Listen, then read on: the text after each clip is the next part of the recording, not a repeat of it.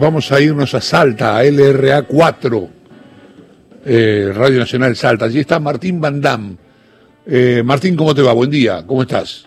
Buen día, Chavo, ¿qué tal? ¿Cómo te va? Bien, bien, qué lindo Salta, che. sí. tenemos un día precioso, tan lindo Salta.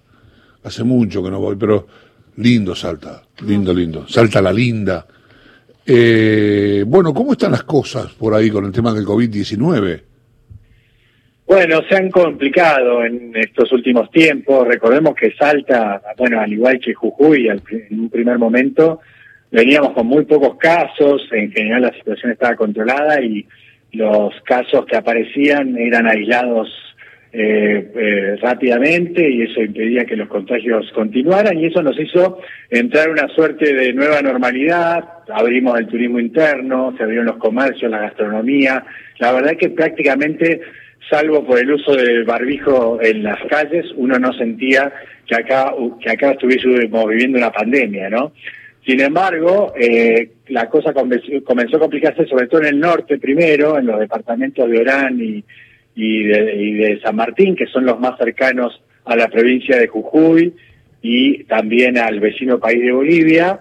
Y ya últimamente, además, se ha complicado en la ciudad de Salta, que hoy eh, en cada uno de los reportes reúne el grueso de los, de los casos nuevos positivos que se dan en la provincia. Esto hizo que el gobierno tomara la determinación en la jornada de ayer de establecer ciertas restricciones en la capital salteña, ya en Orán y en la ciudad de Tartagal ya regían estas restricciones, pero ahora los capitalinos también van a ver cerrados los comercios, eh, van a ver cerrada la gastronomía, volvemos a casi una fase 1, podríamos decir, por lo menos por una semana.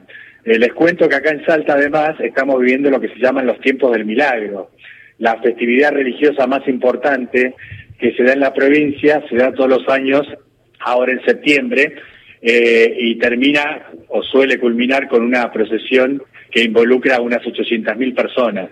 Obviamente la procesión ya eh, se había suspendido, ya habían anunciado que no se iba a hacer, pero sí se estaba haciendo el rezo de la novena y más allá de que la iglesia estaba desalentando a la gente a que no fuera a la catedral a rezar, sino que siguiera las misas vía internet o a través de los medios de comunicación, lo cierto es que algunas personas se estaban acercando a la catedral, así que la otra decisión que tomó el gobierno provincial fue directamente cerrar eh, el principal templo de la ciudad de Salta.